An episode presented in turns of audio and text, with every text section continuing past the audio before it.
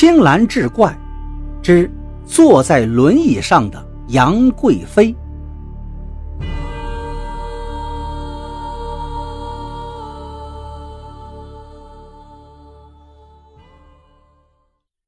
雪影是个年轻漂亮的女人，本来应该有个幸福的家庭，可结婚不到一年，她的婚姻生活就陷入了一片泥沼。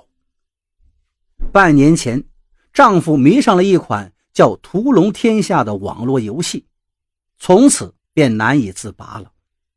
除了上班，她几乎整夜泡在网上，几个月不理一次发，不洗一次澡，不换一次衣服。当然，她早已不再碰雪影。如果不叫她，她甚至连饭都不知道吃。这还不算，丈夫竟然还在游戏中找了一个网名叫杨贵妃的老婆，还在网友的见证下举行了婚礼，过起了网上的夫妻生活。为了帮丈夫戒掉网瘾，雪影哭过闹过，也曾离家出走。甚至割腕自杀，能用的招数全都试过了，但一切都是枉费心机。无奈之下，雪影只好向法院提起了离婚诉讼。她今年才二十六岁，为了眼不见心不烦，自提出离婚诉讼后，雪影就一直住在自己娘家。开庭在即，不料却突然传来噩耗，丈夫。惨死在二十公里外那条河边的林荫道上。雪影百思不得其解，丈夫去那儿干什么呢？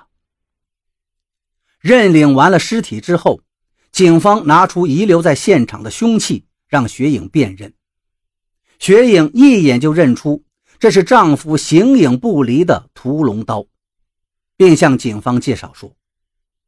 屠龙刀本来是网络游戏《屠龙天下》中的顶级装备，谁如果获得了它，就能功力大涨，在网游世界里生杀予夺，称王称霸。但这是顶级装备，并不是轻易可以到手的。不知有多少游戏玩家梦寐以求，还有人愿意出真金白银高价购买。丈夫熬了无数个不眠之夜，终于还是跟屠龙刀无缘。无奈之下，她只好按照网络上的屠龙刀样子找人打造了一把，并从此与这把刀如影随形。后来，丈夫跟杨贵妃结为网上夫妻，他把自己的网名也改作秦始皇，两个人联手在网络世界里日夜拼杀，总算是如愿以偿。当时是夜里两点多钟，我正在梦里，突然被丈夫的狂叫声惊醒。他先是一阵哈哈大笑，然后学着京剧《红灯记》里鸠山的腔调说：“屠龙刀，我为你朝思暮想。”然后他又是一阵狂笑。雪影接着说道：“当时就有游戏玩家要出五万元购买，但是被丈夫一口回绝了。”警方对雪影丈夫的生活背景做了调查。这个网名叫秦始皇的男人，人际关系十分简单，除公司同事外，几乎不跟人交往。